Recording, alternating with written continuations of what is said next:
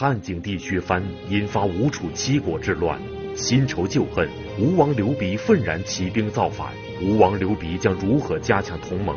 又将怎样鼓舞盟军士气？吴楚七国之乱，为您步步揭秘。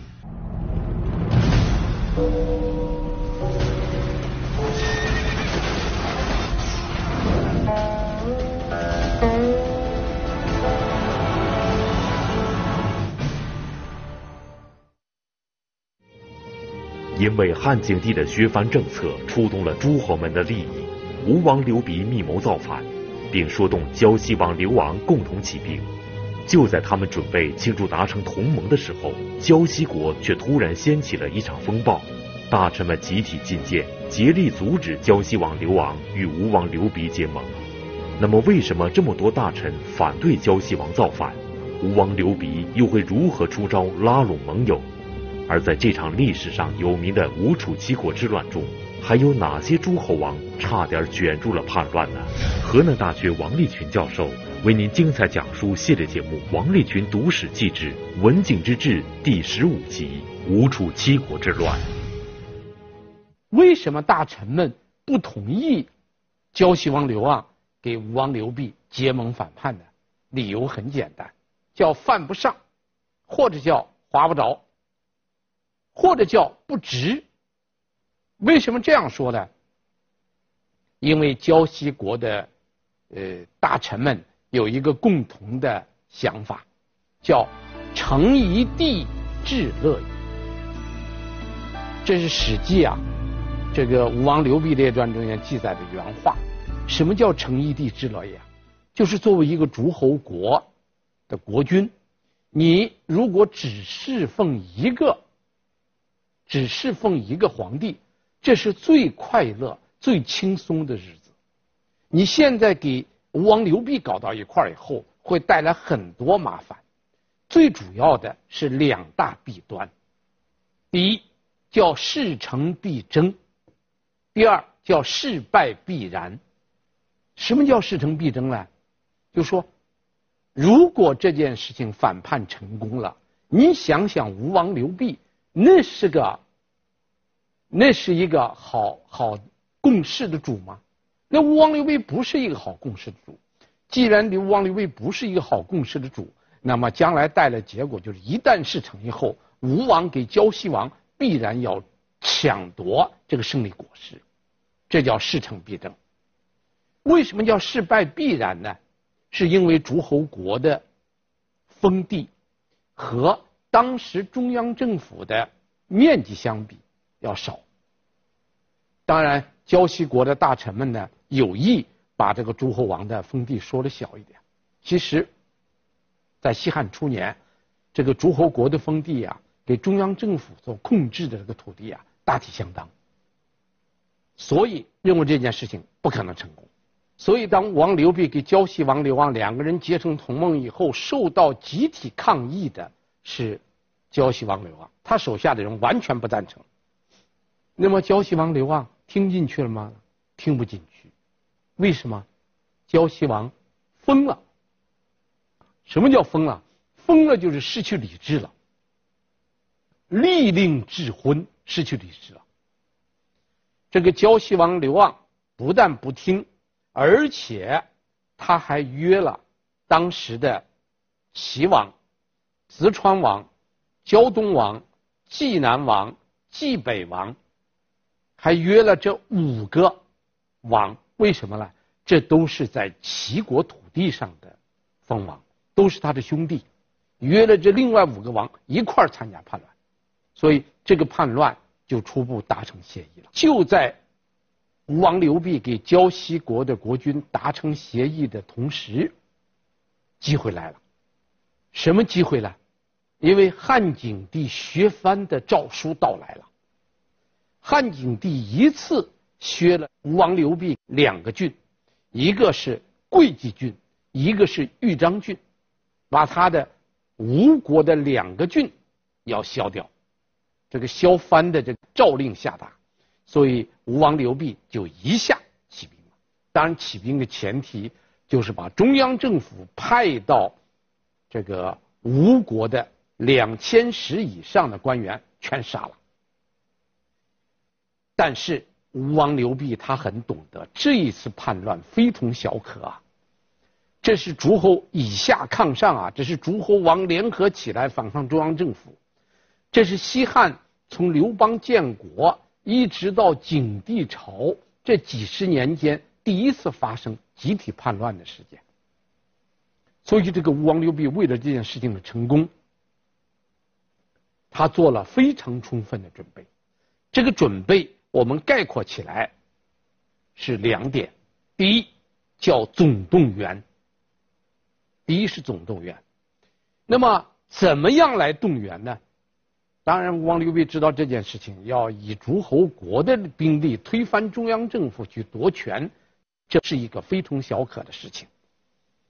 为了达到这个目的，他下了三手棋。我们看他是怎么样动员。这三手棋都属于动员的范畴。第一手棋是吴国的总动员。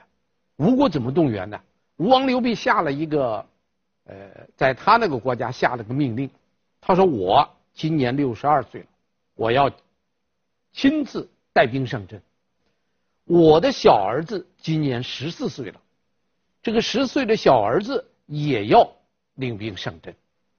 那就是说，既然我们家。”从六十二岁的吴王到十四岁的少子都参加了，那么整个吴国的老百姓，特别是吴国的男人，从十四岁到六十二岁一律参军。这样一来，他征集了二十多万军队，这是吴国的总动员。第二步叫诸侯的总动员，这就第二手棋，诸侯总动员。诸侯怎么总动员呢？吴王刘濞向当时的一些刘姓诸侯王，比如说胶西王、胶东王、淄川王、济南王、赵王、楚王、淮南王、衡山王、庐阳王，还有原长沙王的儿子，统统写了信，动员他们来参加。这个动员。是非常不得了的，因王刘濞知道，仅靠吴国那二十万军队，从十四岁到六十二岁，这动员起来二十万军队，远远不是中央政府军队的对手。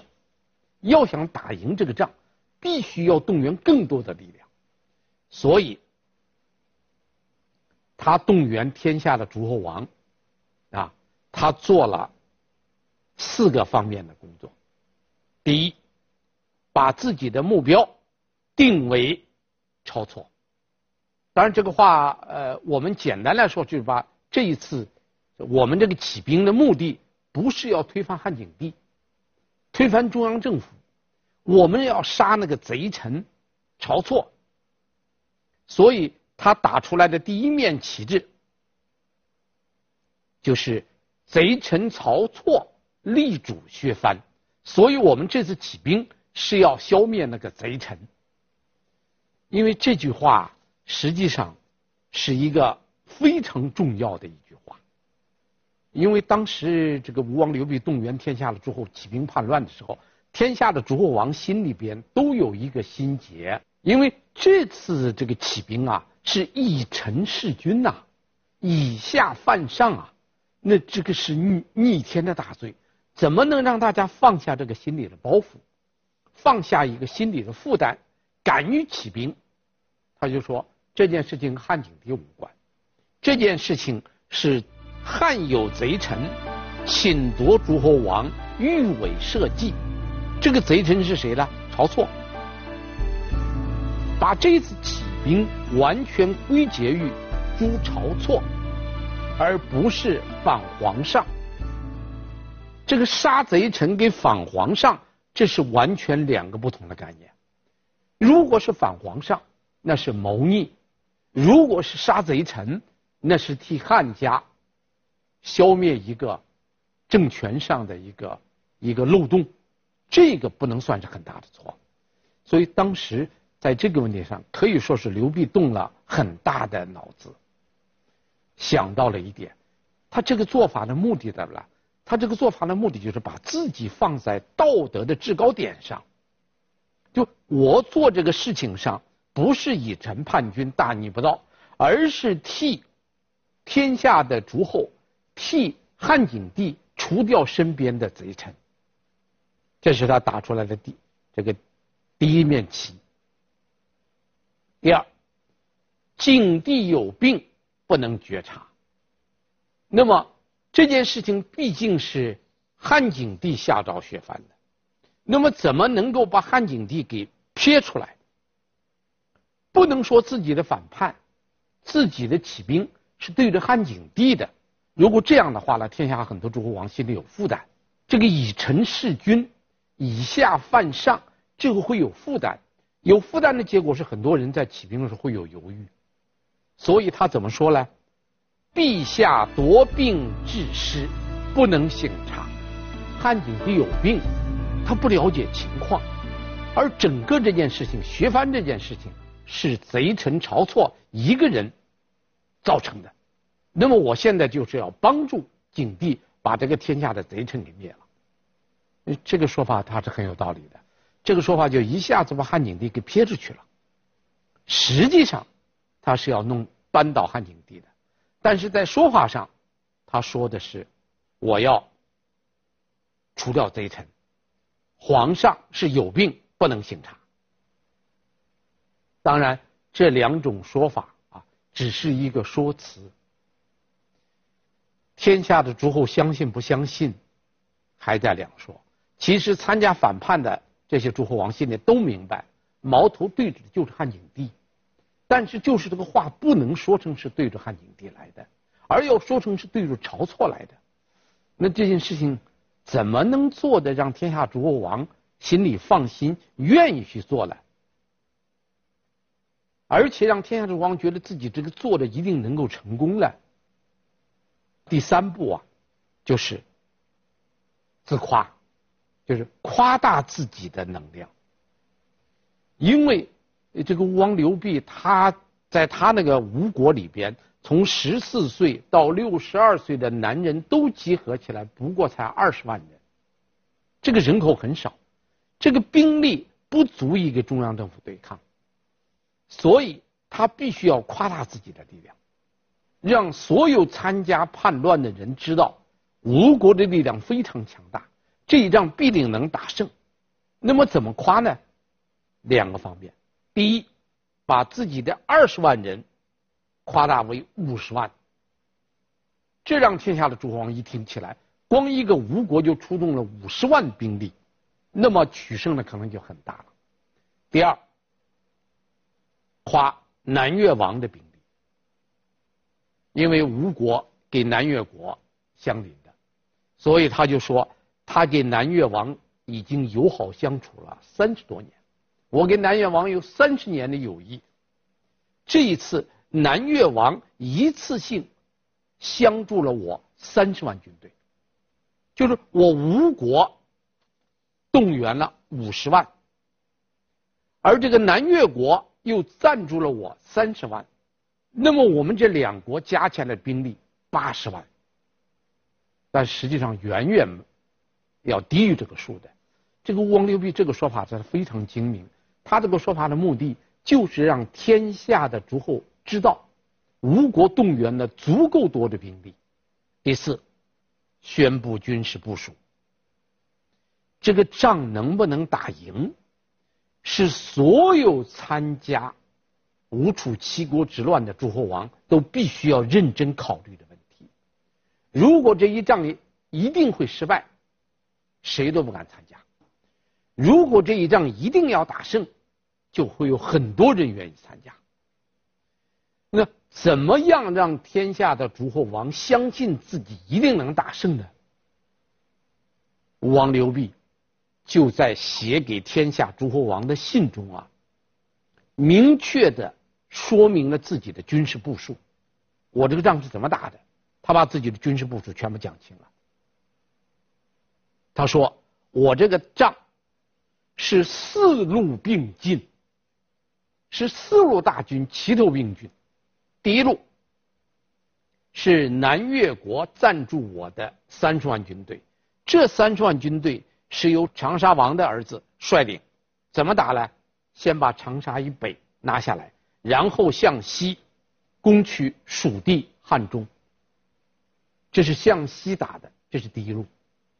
第二路，东越王、淮南王、衡山王、庐阳王这四个王和吴王刘濞，我们我领着这四个王的军队也向西打。这是第二路。第三路是齐国的一些王，这个齐国的王就是我们刚才说的胶东王、胶西王、淄川王。齐王，呃，城阳王，这他把这些人通通说起来，这些齐地的诸王怎么打呢？他和赵王一起，先把河间、河内拿下来，然后或者和我在洛阳会合，或者就直接西进，向西打，打到关中去。这是第三路。第四路，燕王、赵王。特别是燕王，先把代郡、云中郡拿下来，拿下来代郡的云中郡以后，因为代国本来就在太原和匈奴交界，然后匈奴的人一块儿直奔长安，啊，直奔长安的目的什么呢？匡正天子，易安高庙。匡正天子。就是用这种办法，让汉景帝改错，安定高皇帝的天下。这四步棋啊，就是他这个动员天下诸侯的军事部署。那么第二步是什么呢？第二是颁重赏，所有谋大事者都知道。这个重赏具有极大的激励作用，所以当吴王刘濞起兵叛乱的时候，他也宣布了自己的这个奖赏，而且他把自己的奖赏非常明确的划定了一个标准：什么样的人可以受赏，获得什么样的级别可以受重赏，他定了这么个级别。第一级，凡是能够抓到。或者是杀死中央政府的大将军这一个级别的人，啊，当时有两个大将军级别的，一个是周亚夫，一个是灌婴。如果能杀死这两个人的大将军级别的，怎么赏呢？金五千金，封万户侯。这一个奖赏是很重很重的了，这是第一等。第二等，如果是杀死或者抓住。那么中央政府的列将的，那么给三千金，封五千户；抓住皮将，就抓住一个副将的，给两千金，封两千户；如果能抓住两千石的高官的，那么赏千金，封千户；抓住千石的中级官员的，给赏五百金，封五百户。这是指将军呐、啊，就是。凡是抓住高官，从大将军到列将到皮将到两千石到千石，这些大大小小的官员，只要抓住，一律给奖，而且这个奖励非常重。第二，不是指别的了，如果说你没有杀死对方的大将或者是高官，那怎么办呢？你攻占的一处地方，占领了一个地方，或者你。招降了一部分军队，这个也有赏。怎么个赏法呢？如果占领了或者招降了一个城市，啊，有一万士兵、一万户人家，那么你的受赏的级别和那个大将军一样。如果是人口五千户的，那么相当于列将；人口三千户的，相当于皮将；人口千户的。啊，或者抓到一个两千石的高官的，那么也给赏。而且吴王刘濞说了这么一句话：“我在天下到处都有我的钱庄。”所以如果说你们获得了这么级别的话，你可以不用到吴国来，直接到就近的那个地方去领赏。所以吴王刘濞实际上做了两手活，一个是总动员，一个是颁重奖。其实这二者是统一的。中奖的目的也是一种动员呐，因为中奖本身就是一种动员，所以他觉得这用这种办法的话呢，让天下诸侯都愿意跟他干。那么吴王刘濞这种作为，天下诸侯王会响应吗？我们看看啊，因为吴楚七国之乱是七个诸侯王参加了，除了胶西王刘盎，我们刚才说过他了，胶西王刘盎已经参加了，剩余的吴楚七国之乱。除了吴国以外，另一个楚国。此时的楚王叫刘戊，刘戊的祖父是楚元王刘交，刘交是刘邦的小弟弟。刘邦起兵的时候，让他的二哥刘仲在家里照顾太公，然后他带着他的小弟弟刘交一块儿走了，而且刘交呢深得刘邦的信任。在整个战争中间，随时进入刘邦卧室的只有两个人，一个就是这个现在这个楚王刘戊的祖父刘交，刘交后来封为楚元王；另一个就是卢绾，这是刘邦从小的同学。那么刘交后来是怎么受封的呢？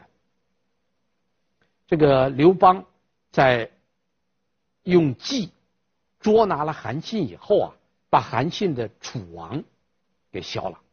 然后把韩信统治的楚地一分为二，他拿出了其中的三个郡：彭城郡、东海郡和薛郡，把这三个郡给了他的小弟弟刘交，让刘交做楚王，这就是历史上很有名的楚元王。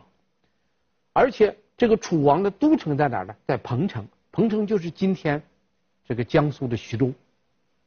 所以这个。刘邦这个小弟弟呀，是个很有名的一代诸侯王，叫楚元王。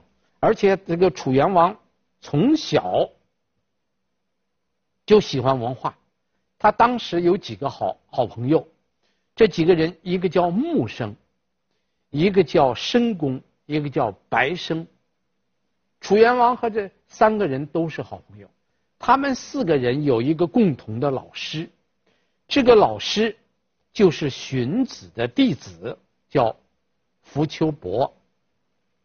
他们四个人跟着荀子的弟子苻丘伯学习，所以刘交做了楚王以后，他就把他的三个同学，就是穆生、申公、白生，请到楚国来做官，经常在一块儿聚会。当然，楚元王也很热情的招待他的几个同学，其中有一个木生啊。这个人，呃，是一个很有智慧的人，但木生有一个缺点，酒量不行。每逢喝酒的时候，这个楚元王刘交都要专门给这个木生准备甜酒，因为你他的其他酒不能喝，只能给他准备甜酒，所以准备的甜酒让他来喝。当然后来，呃，楚元王刘交死了，他的儿子继位。他的儿子继位以后呢，这个做了四年楚王，又死了。他的孙子继位，他这个孙子就是吴楚七国之乱的时候，楚王刘戊。楚王刘戊做了齐王，呃，做了楚王以后，做了二十年楚王以后，犯了一个大罪。这个我们在前面讲过，什么罪呢？就是在薄太后丧葬期间，这个楚王刘戊私奸宫女。这件事被晁错告发了，晁错告发了以后，景帝汉景帝就把楚王刘戊他的三个郡中间的一个郡东海郡给他削了，削了这个郡，实际上就把这个郡收归中央政府了。吴楚七国叛乱，他之所以能够参加，很重要的一个原因就是他的东海郡被削了，被中央政府没收了。当然，最先觉察到这件事情的，就是那个穆生。穆生是个很敏感的人。刘武开始即位的时候啊，给这个穆生每次喝酒都准备甜酒，但时间长了他就忘了这个事情了，经常喝酒不给他准备甜酒，所以这个木生很敏感。木生一看到不准备甜酒，就给另外两个朋友，那个申公给白生给他俩说了，他说你没发现吗？过去元王对我们的时候，那是每次喝酒都给我准备甜酒，现在怎么样？现在没有了。现在在喝酒没有甜酒了，这不是个小事儿。但是他的另外两个同学，啊，就是那个申公跟白生两个人不以为然。你不要把这个小事看得多太重啊。但是木生说得很清楚。木生说：“易，因为这个《易》书中间讲了很清楚，凡事必有先兆，这个先兆一出现，你就立即能够判断出来这个未来的趋势。楚王过去楚元王对我们那么高看我们，是因为我们几个人懂得很多东西，道在我们身边。”看重我们是尊师重道，尊师的目的是重道。现在道在我们身上，但是我们今天的楚王已经对我不重视了，说明什么？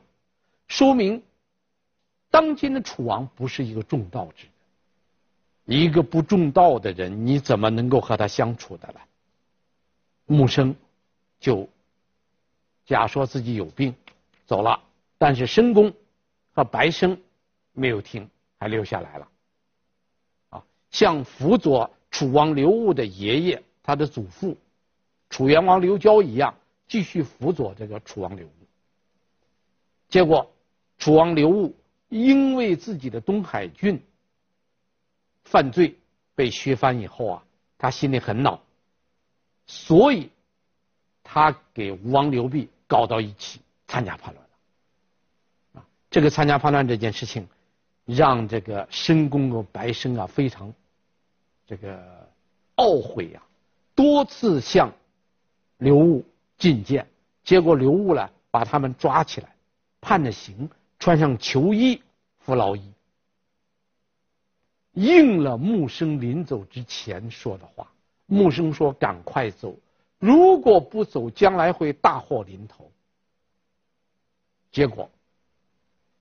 这个木生走了，申公给白生留下来，被判了罪，这个穿着囚衣罚做苦役。这就我们就交代了刘戊是怎么样，楚王是怎么样卷入叛乱。这个吴楚七国之乱，除了吴王刘濞、胶西王刘盎、楚王刘戊，还有一个赵王刘随。赵王刘随是怎么参加叛乱的呢？赵王刘随是刘邦的儿子，赵王刘友的孩子，啊，他也是因为学藩，他是怎么呢？他的常山郡因犯罪，他也是被拿走了一个郡，常山郡，所以这个赵王刘随也很不满意，所以我们看这个吴楚七国之。为首的最核心的四个王，啊，吴王刘濞、楚王刘戊、胶西王刘盎，还有赵王这个刘随，他们四个人都是因为自己被削了郡，其中吴王被削两个郡，其他三个诸侯王被削一个郡。那么吴楚七国之乱，除了这几个人以外，其他的三个诸侯王是谁？他们怎么搅和进来的呢？其他的三个诸侯王，一个是胶东王，一个是淄川王，一个是济南王。这三个王也卷进来了。这三个王其实就是刘邦的庶长子齐王刘肥的后人，卷进来了。本来要参加谋反，却因故被叛军群殴。因祸得福，反倒成为对抗叛军的一处据点。然而其最终下场却又出人意料，七国反了。马上讲述。原来还有一个答应卷进来的，叫冀北王刘志。冀北王刘志原来答应胶西王刘旺要参加叛乱的，但是最后没有，没有参加。他为什么没有参加呢？一个意外事件。什么意外事件呢？两件事。第一，他的国都的城墙坏了，城墙坏了要修城墙，他的城墙没有修好。耽误了他。再一个，他刚刚有一点动静，中央政府派到冀北担任郎中令的中央政府的官员发现了这个济北王刘志的异动，所以这个郎中令先下手为强，把军队控制住了。济北王一下子没有军队了，所以没有办法起兵了。其他那些能够起兵的，都先把中央政府派的官员杀了。然后掌控了军队，他叛乱了。那么还有的就是齐王，这个齐王就历史上很有名的齐孝王，啊，刘将旅。这个齐孝王为什么没有参加叛乱呢？齐孝王原来答应参加叛乱的，答应了胶西王刘旺参加这次叛乱。但是事到临头的时候，他心里有一点犹豫，由于犹豫，他决定不参加了。他一不参加，结果。胶西王、淄川王、济南王这三个王带着军队，一下子把齐王、齐孝王刘将吕的都城给围住了，要攻打他。结果在这个关头，这个齐孝王刘将吕啊，就派了他手下的一个中大夫的官员。这个人的姓名没有留下来，只知道他姓陆，他的官职叫中大夫，史书都称为。陆中大夫，啊，陆中大夫，陆中大夫呢，奉齐孝王的命令去向中央政府报告这个齐地叛乱的情况。汉景帝接到报告以后，就让这个陆中大夫你回去，告诉你们齐王坚守城池，千万不要投降。我们的中央政府的军队很快就会到。等这个陆中大夫回来的时候。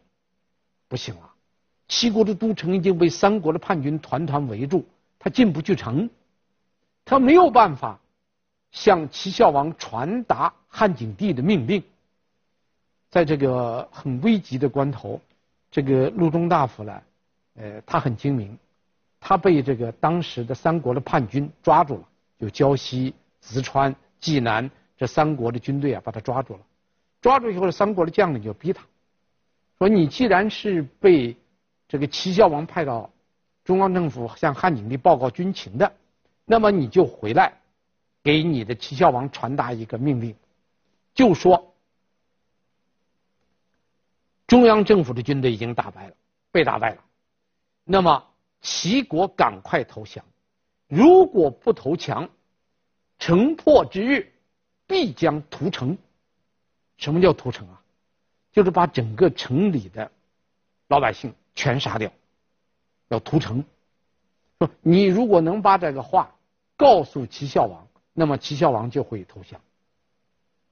这个陆中大夫想了想，没有办法见到齐孝王，只有这一个办法，所以只好说我答应。啊，这样的话答应以后呢，就把这个陆中大夫带到城下，然后。喊话让齐孝王出来听，这个陆中大夫就一个在城下，一个在城上，他就告诉齐孝王说：“我已经见了景帝了，见了皇上了，向皇上报告了。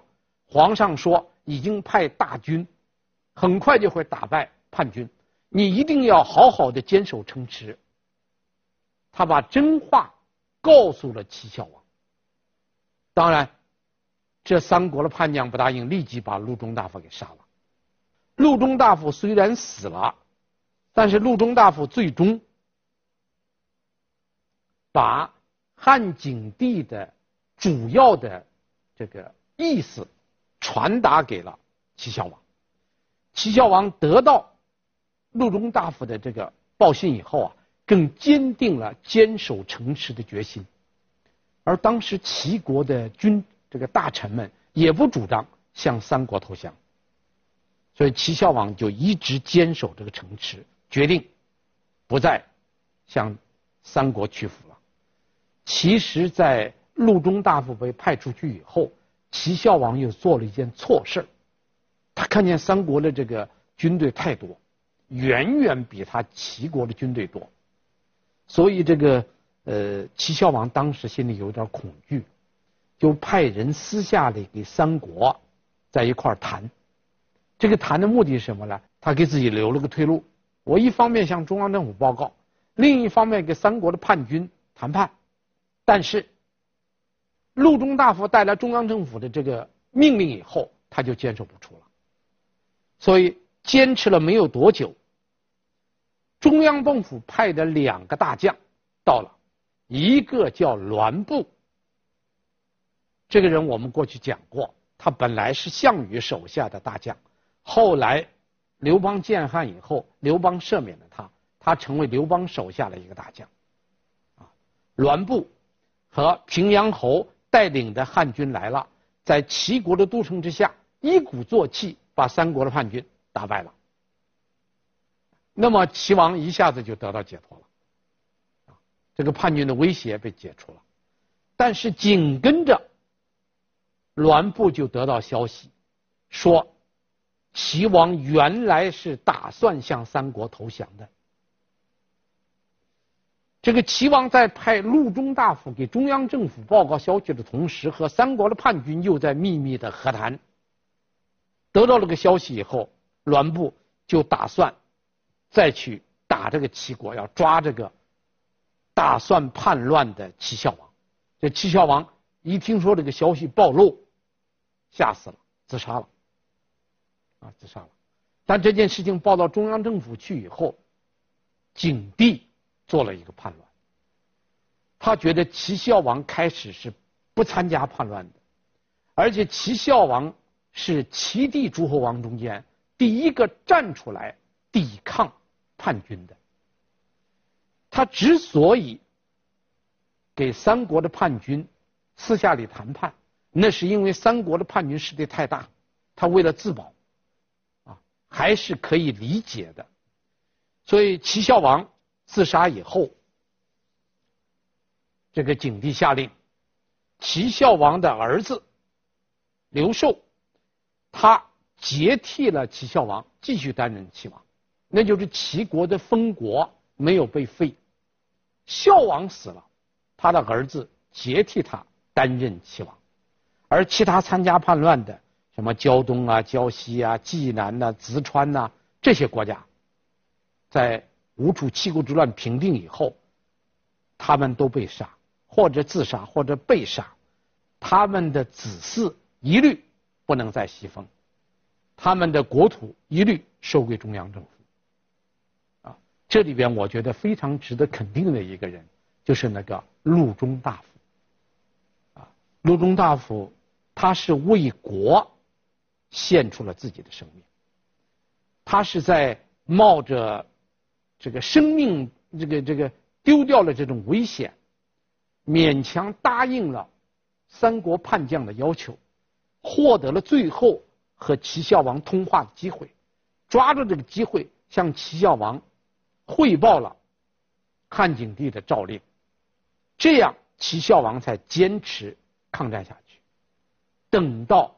汉军中央政府的军队到达，把三国叛军给打败，啊！但是可惜的，这个陆中大夫啊，他的姓名没有传下来。我们只知道他姓陆，他的官职是中大夫，啊！当然，这个唐人的《史记索引》中间补充说他，说根据有人根据一个族谱考证这个陆中大夫。呃，他的姓名啊，这个当然就不是太可靠的材料了，我们就不说了啊。但是不管怎么样，我们这一集讲到了一个非常重大的事件，就是在汉景帝刚刚继位，七国叛乱爆发了。